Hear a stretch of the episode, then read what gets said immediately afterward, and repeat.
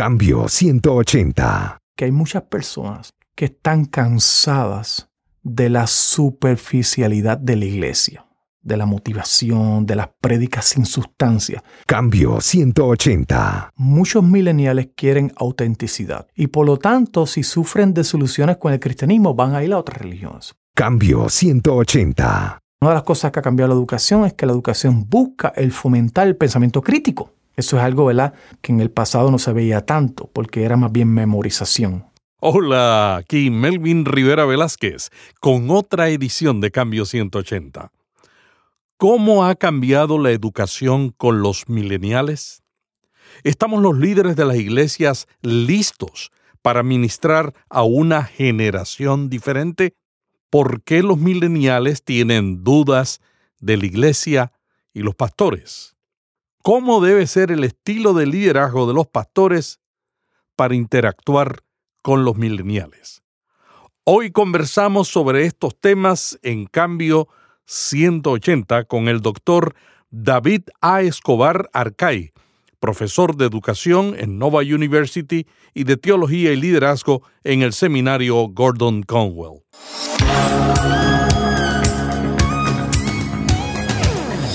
Este es un podcast de la red Intermaná, ayudándole a vivir mejor. Cambio 180. Cambio 180 es auspiciado por cristianos.com una comunidad sobre la iglesia, la Biblia, la cultura y la vida cristiana. Cambio 180. David, ¿cómo son los mileniales? Los mileniales tienen varias características en específico.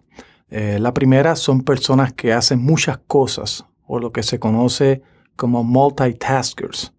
Son personas que pueden eh, tener responsabilidades múltiples y también eso significa al mismo tiempo que pueden estar fácilmente distraídos. Vemos, por ejemplo, jóvenes hoy día, estos mileniales, que usted los ve escuchando música y al mismo tiempo están en el Facebook y al mismo tiempo están en el Instagram y al mismo tiempo están viendo televisión y muchas veces están manejando o guiando al mismo tiempo. Eso es lo primero.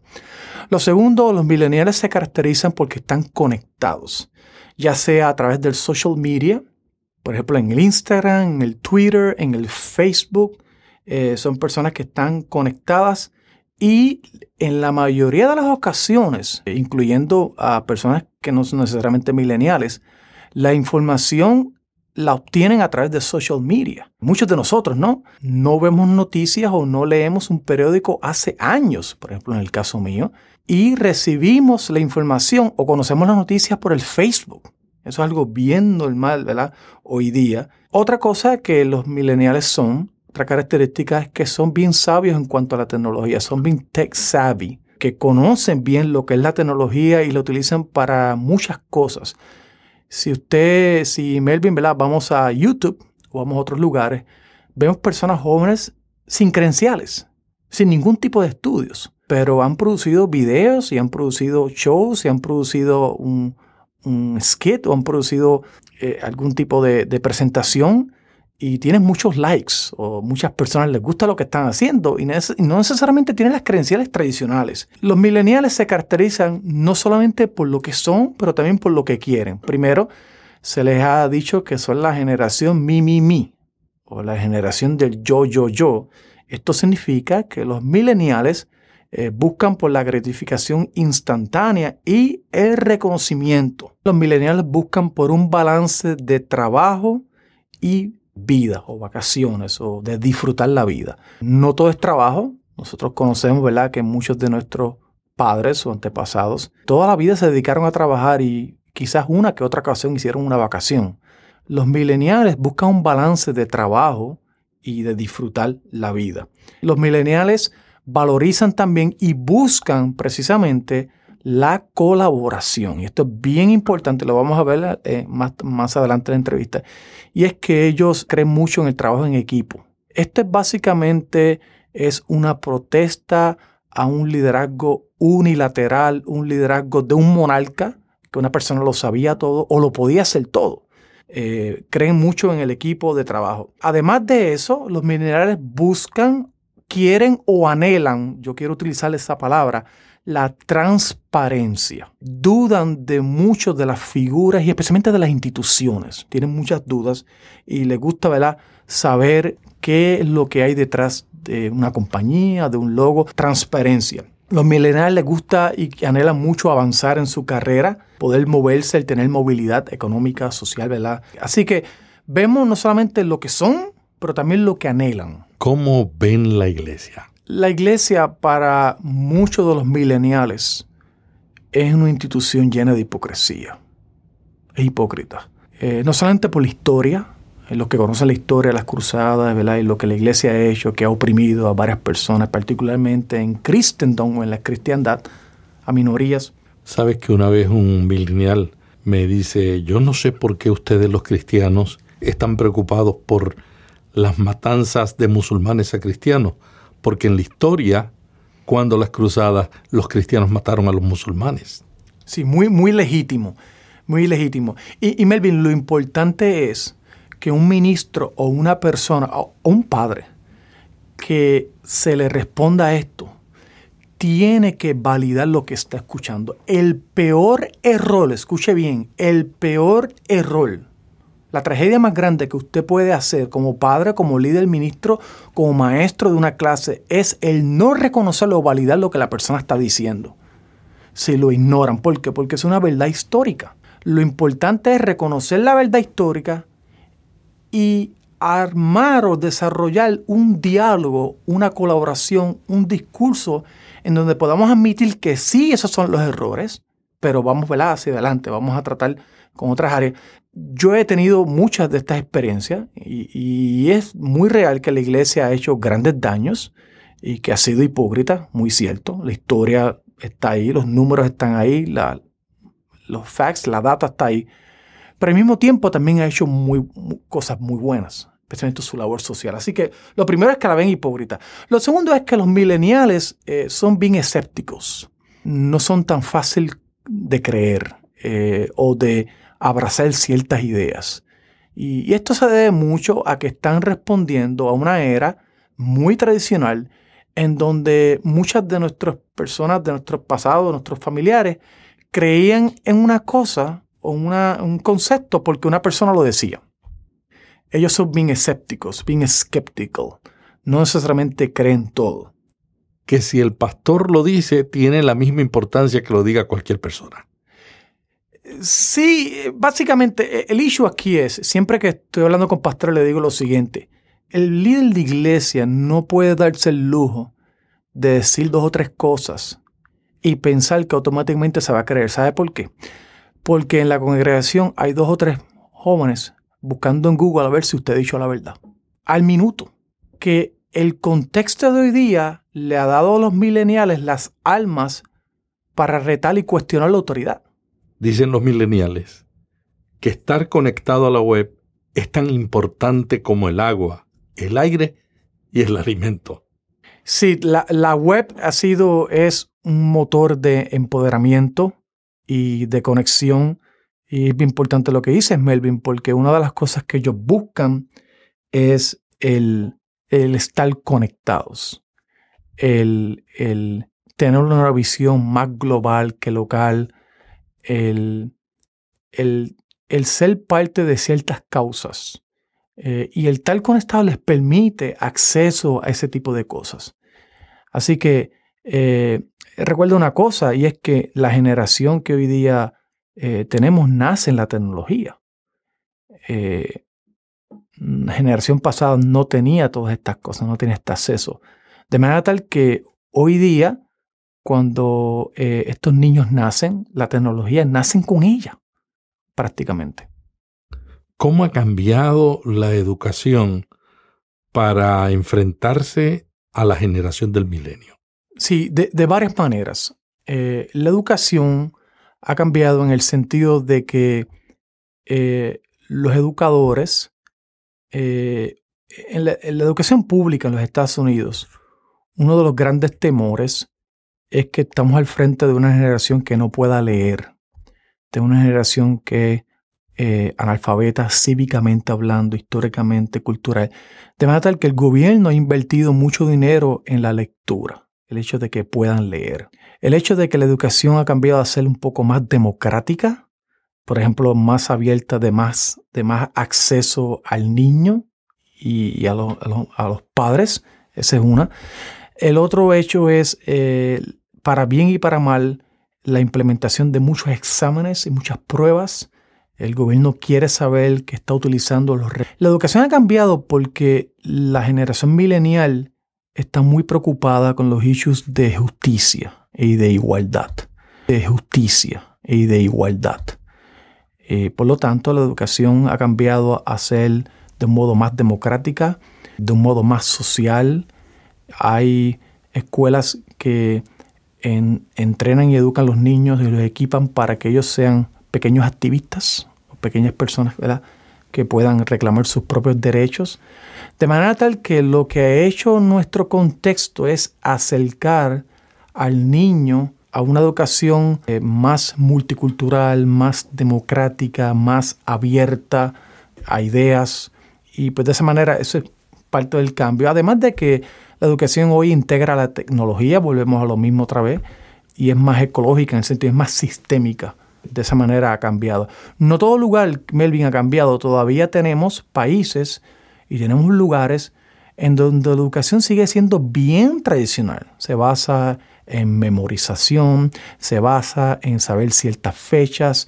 Una de las cosas que ha cambiado la educación es que la educación busca el fomentar el pensamiento crítico. Eso es algo, ¿verdad?, que en el pasado no se veía tanto, porque era más bien memorización. David, ¿y las iglesias todavía siguen utilizando la metodología de memorización de la Biblia?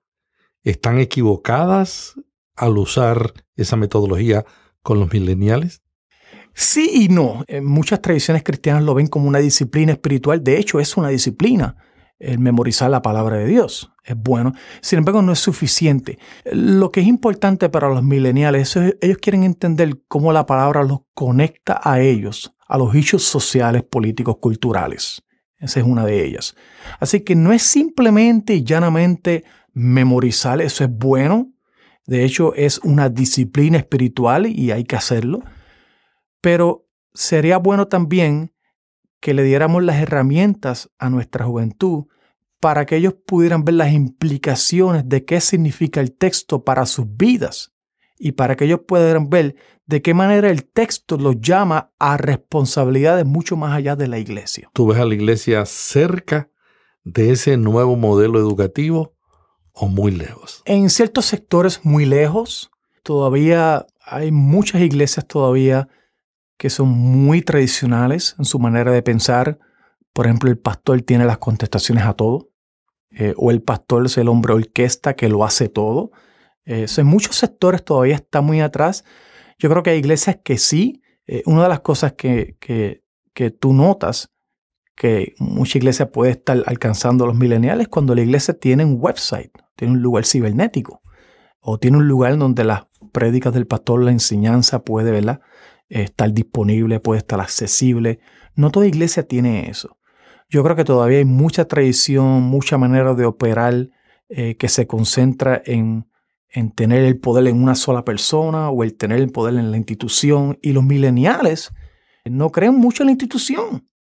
muchos de ellos es yo soy espiritual, pero no pertenezco a ninguna iglesia, ni que pertenezco a ninguna denominación, ni creo en ningún libro. Yo soy espiritual. La vida es como una fotografía antigua.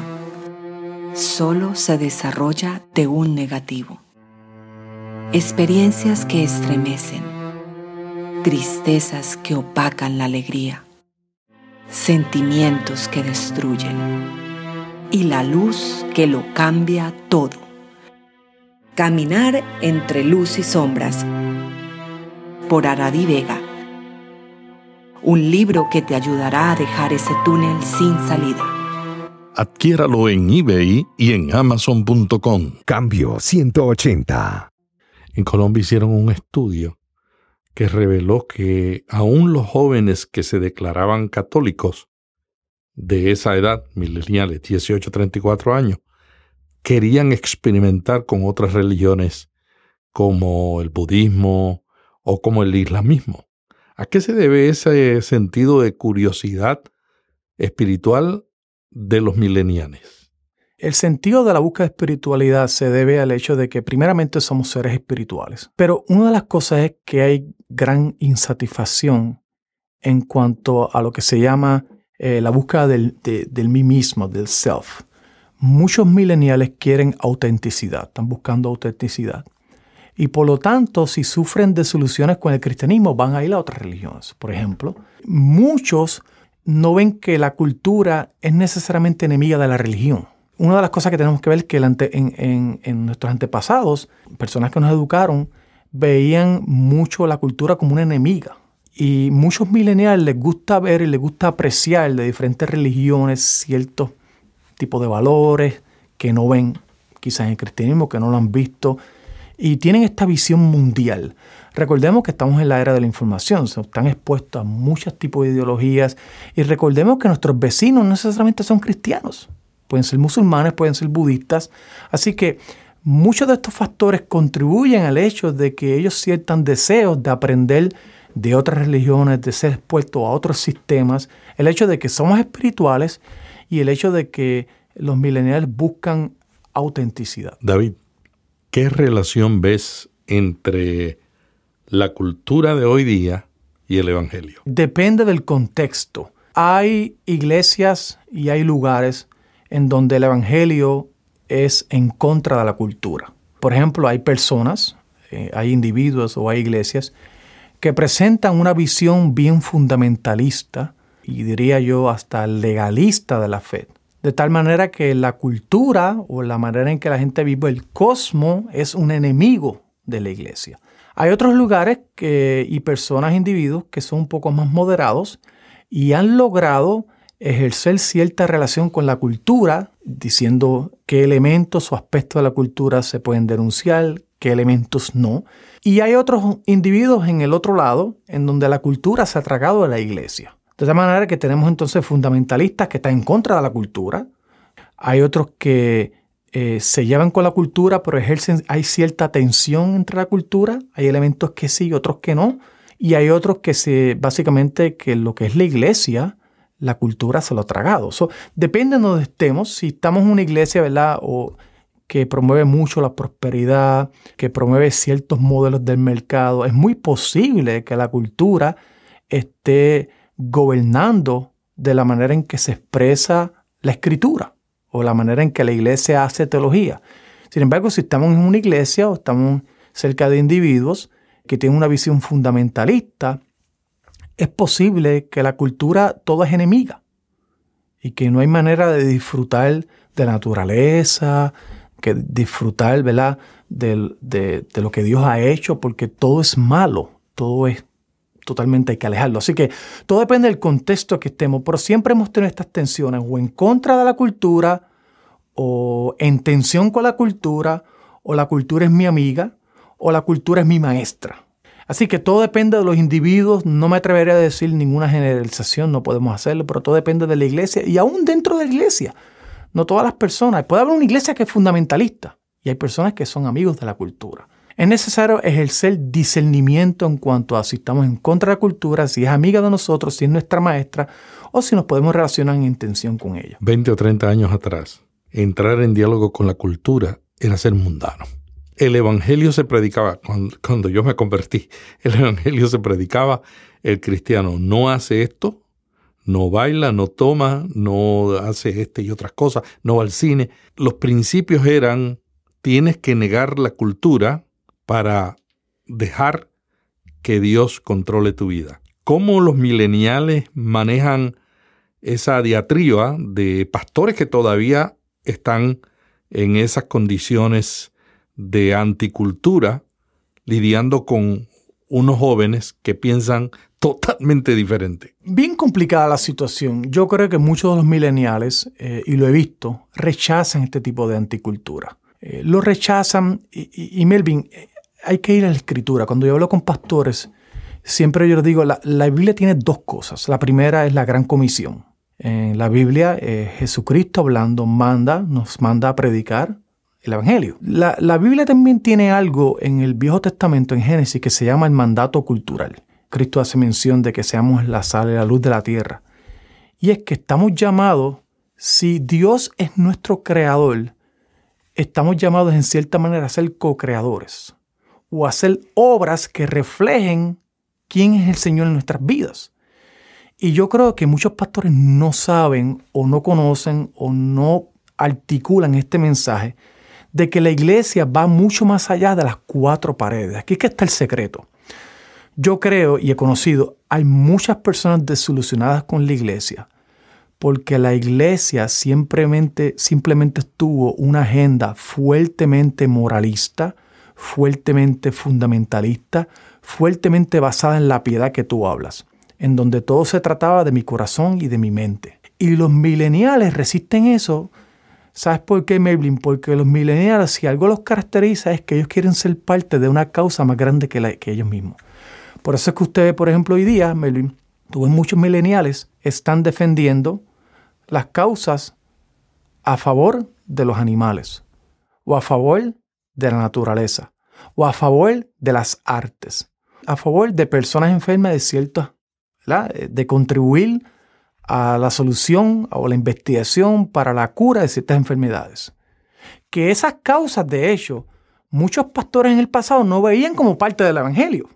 Sin embargo, hoy día muchos pastores lo ven como el mensaje bíblico de manera integral, de manera que las incluye. En otras palabras, de, de el ejercer o el traer el reino de Dios en sus valores, de mirar todos a través de los valores del reino de Dios. De manera tal que esa piedad que tú hablas personal, íntima, no estamos diciendo que no sea bíblica. Lo que estamos diciendo es que los mileniales van a resistir eso porque ellos van a decir, ellos quieren ser parte de una causa. Y lo bueno de todo esto es que la Biblia habla de el tratar con la persona pobre, del ayudar al que está afligido, al menos afortunado. O sea que la Biblia da espacio para que la iglesia pueda predicar un evangelio de manera integral, como diría uno de mis mentores, el buscar la paz de la ciudad. Y eso es lo que los mileniales quieren ver. La iglesia de principios de siglo era una iglesia que mandó misioneros. Y los misioneros abrían escuelas, abrían hospitales, abrían universidades. Y la gente veía en esas acciones el Evangelio vivido. Sucedió así en los países del Golfo Pérsico. Me contó hace poco el director de la Sociedad Bíblica de los Países Pérsicos en este programa que los países musulmanes del Golfo Pérsico recibieron las obras de los misioneros y tienen en alta estima a los misioneros, algo que a muchos les sorprendió, porque uno dice, ¿cómo en el Golfo hay alta estima por los misioneros? Bueno, es que uno cree que todos los musulmanes son de extrema y no es así. Sin embargo, también nos decía Jair, así se llama el secretario de la Sociedad Bíblica, que los musulmanes de principios de siglo o del siglo pasado aceptaron las obras sociales, pero no aceptaron la fe.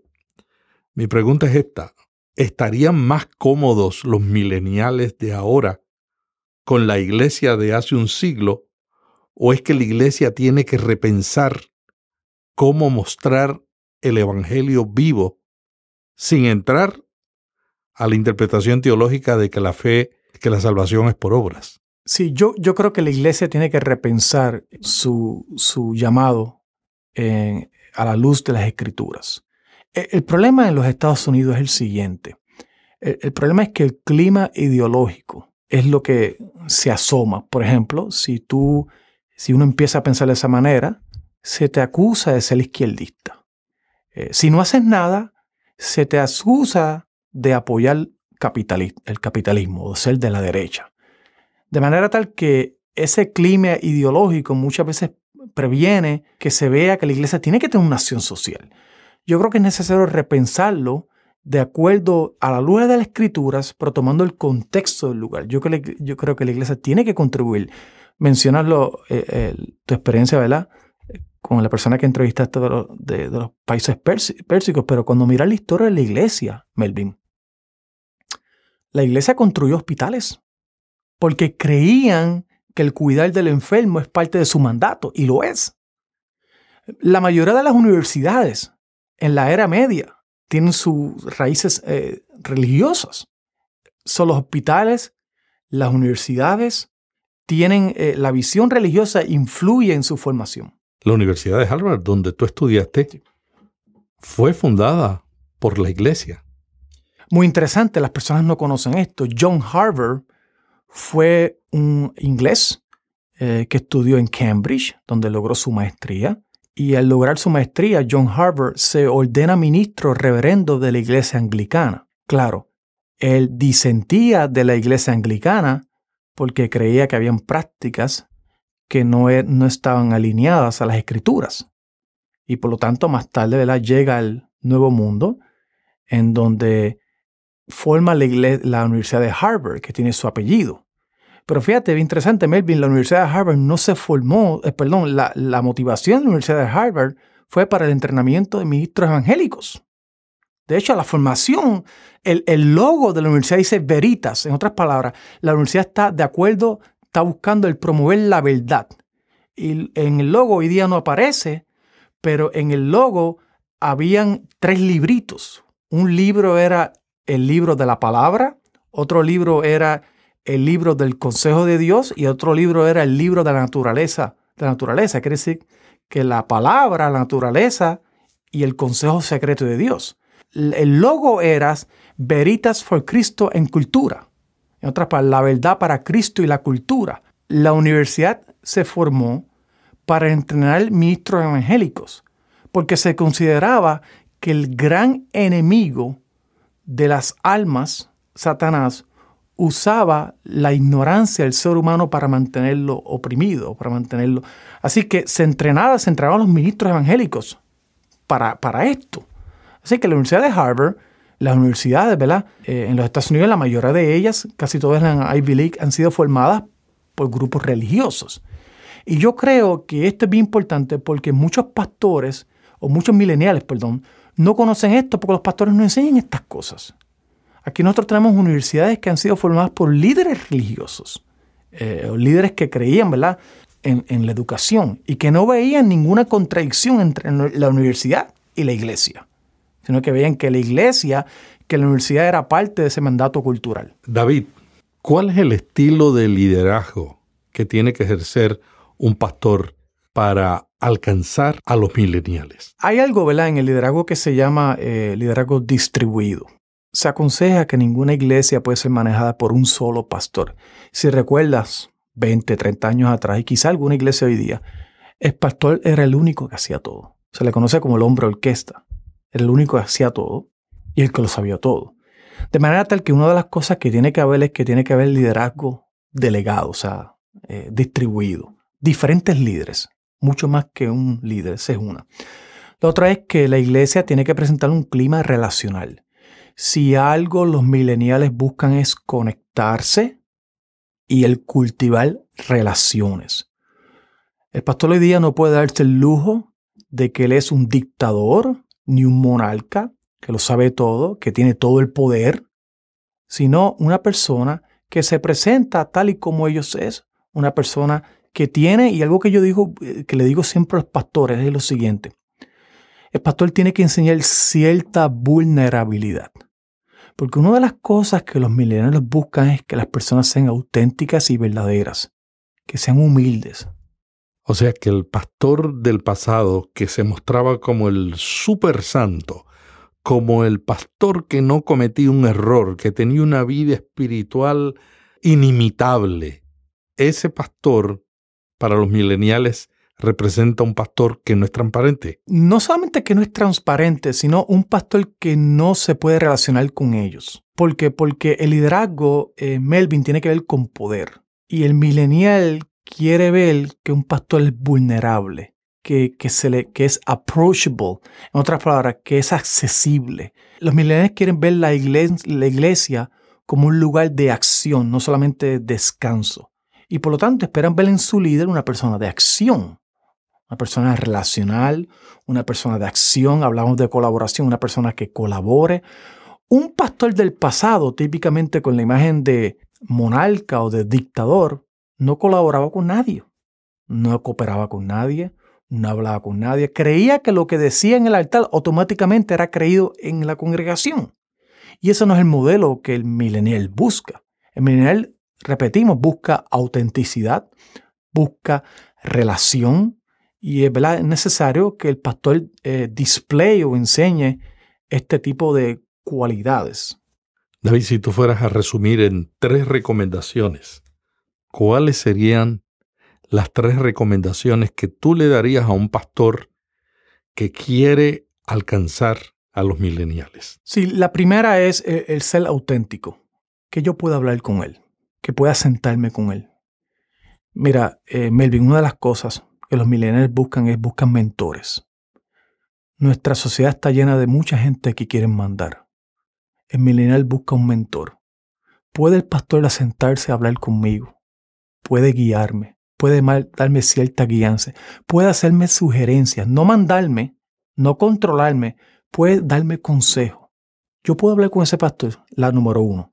No juzgarme. Yo estaba dialogando una vez con un ateo y me decía, yo no le puedo hablar de mi falta de fe a un pastor, porque lo primero es que viene a juzgarme y, y yo necesito alguien que me escuche, que escuche mis puntos, y la única manera en que yo puedo dialogar con una persona es si la persona me escucha. Exactamente.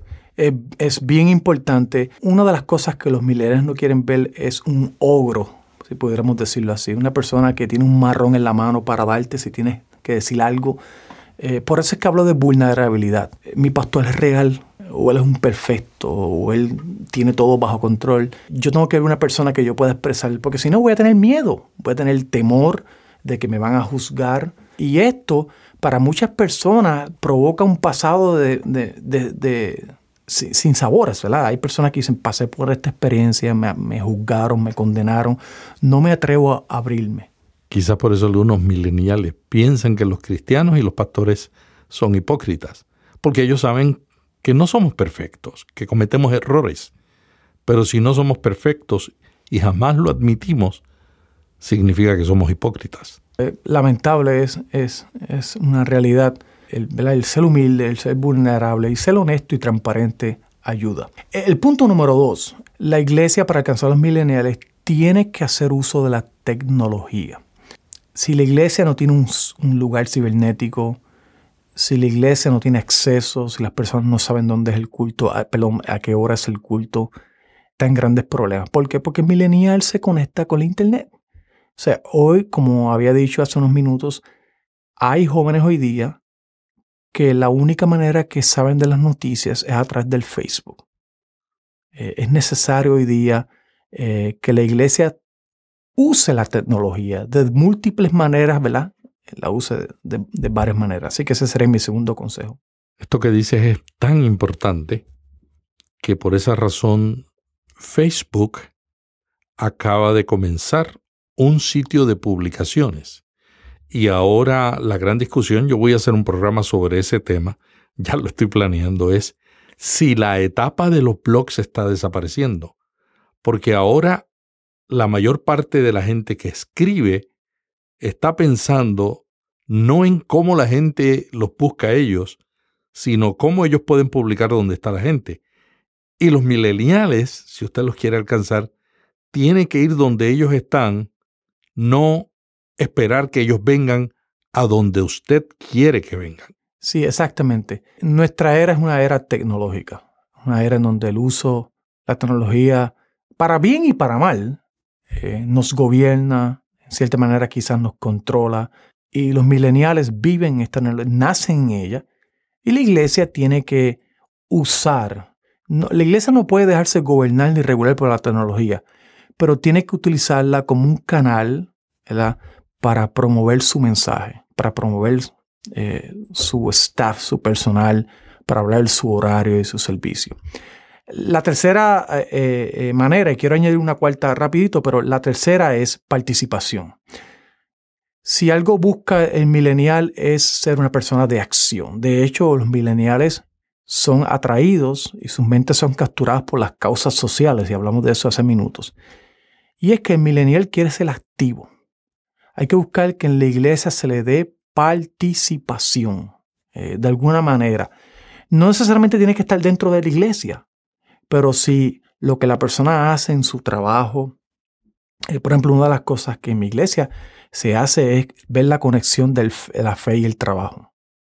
¿Puedo yo trabajar y al mismo tiempo que yo trabaje, mi presencia en ese lugar testifica de que Dios es bueno, de que Dios es real, como antes se veía en contra de la cultura, que el trabajo es mi, mi lugar secular y me desconecto cuando estoy en el trabajo y llego a la iglesia y soy espiritual.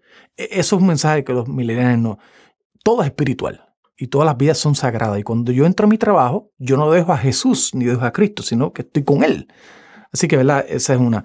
En cuanto a la última, quiero añadirle rapidito, es la enseñanza de la historia, de la doctrina, de la palabra. Es bien necesario. Melvin, una de las cosas que está pasando hoy día, y muchas personas no conocen esto, es que hay muchas personas que están cansadas de la superficialidad de la iglesia de la motivación, de las prédicas sin sustancia. Y están volviendo a denominaciones o a lugares históricos. Es, bien interesante el número de personas que están volviendo a ser a iglesias ortodoxas o a iglesias con liturgia o a iglesias que valoran los sacramentos. ¿Por qué? Porque llega un momento en donde los mileniales buscan sustancia, buscan historia, buscan arte, buscan filosofía, buscan todas estas cosas que la iglesia tiene el potencial y tiene la riqueza para hacer, pero no lo está haciendo. En el pasado lo hemos hecho porque el arte en siglos pasados fue uno de los medios que utilizaron para comunicar la fe. Cuando la gente no sabía leer y escribir, ¿qué hicieron los grandes pintores de la Edad Media? Transformaron el mensaje de la Biblia en pinturas que ahora vemos en los grandes museos del mundo y uno se asombra cómo esos pintores de esa época pintaban cuadros y escenas de la Biblia y era la manera en que la gente leía la Biblia. O sea, el arte, la cultura no tienen por qué estar divorciados de la palabra de Dios. E, exacto. Y por esto es que la educación teológica y la educación en otras, en otras áreas es súper importante. Eh, la música, me hablas Melvin del arte, la música ayudado cuando tú miras a los siglos. La filosofía también ha ayudado. Eh, la educación, muchas de estas áreas se han utilizado y es necesario que el pastor conecte el Evangelio y la Escritura, la Biblia a estas áreas. Hay mucha gente que dice que la filosofía y la teología nacieron de la mano, pero que últimamente los pastores y los líderes las han divorciado. Lo que tú me estás diciendo es que también la filosofía puede ayudar a comunicar la fe a una generación que es totalmente diferente a las anteriores. Muy cierto, ciertamente si tú miras, por ejemplo, la historia de la iglesia, por eso es necesario estudiar la historia de la iglesia, tú miras los padres de la iglesia, tú miras los teólogos medievales, tú miras los reformadores, tú miras los puritanos. Estas personas conocían la filosofía. La filosofía era un servant o un sirviente a la teología. Yo siempre lo miro de esta manera, es un pájaro con dos alas. En un lado está la teología y en otro lado está la filosofía. La filosofía es el amor a la sabiduría humana. La teología es el amor al conocimiento de Dios o el estudio de la palabra de Dios. Y la teología contesta las preguntas de la filosofía. Pero la, filosofía nos ayuda a entender el problema existencial o la condición humana del ser humano. Así que los dos tienen que ir de la mano. Eh, eh, bien interesante lo que dices, porque en la era medieval 12 siglos, aproximadamente desde el siglo IV hasta el siglo XV, vemos la era medieval, que es simplemente y llanamente una síntesis entre la filosofía de Aristóteles, eh, la, filosofía de Aristóteles y la, y la teología. Vemos, ¿verdad? En, en, Tomás Aquino y en varios de estos teólogos vemos esta síntesis. En donde la teología en las universidades en la era medieval era la reina de las ciencias y de la teología nacían todas las otras ciencias. O sea, o sea, que lo que hoy día estamos hablando no es nada nuevo, siempre se ha hecho. Lo que pasa es que hoy día tenemos iglesias o tenemos líderes que no están equipados, que no están educados, que no tienen las herramientas, que no tienen las habilidades, la, la capacidad en sí de recursos para hacer esta conexión. Pero que los millennials están buscando porque están, yo diría de esta manera, hay un hambre hay un deseo, hay un anhelo por lo verdadero, por lo justo, por las cosas antiguas, por las cosas, por darle valor, por traer sustancia a nuestras vidas, a nuestros discursos. Y las ciencias sociales, la filosofía, este tipo de cosas, el arte, la música, nos ayudan a entender. Porque déjame decirte una cosa, Dios no es enemigo de esas cosas. De, de, ninguna de esas cosas. Lo que pasa es que nosotros hacemos eso porque reflejamos la imagen de Dios. Si Dios es creador y fue un artista, nosotros también somos artistas. Y en nuestra arte, en nuestra música, en nuestro pensamiento, dejamos ver quién es Él. Muchas gracias al doctor David A. Escobar Arcay, profesor de educación en Nova University y de teología y liderazgo en el seminario Gordon Conwell. Ha sido un privilegio este diálogo con David sobre los temas del cambio que enfrenta la iglesia ante la generación milenial. La semana que viene continuaremos con otro tema provocativo para pastores y líderes. Hasta aquí Cambio 180. Cada semana, Melvin Rivera Velázquez dialoga con destacados invitados sobre temas de interés para pastores y líderes. Cambio 180 le ayuda a mantenerse relevante en un mundo cambiante. Si este podcast le gustó, vaya a iTunes y suscríbase para recibirlo automáticamente lo publiquemos. También déjenos ahí una valorización y comentario. Para más artículos sobre estos temas, visite cambio180.com. Cambio 180. ¿Cómo mantenerse relevante en un mundo diferente?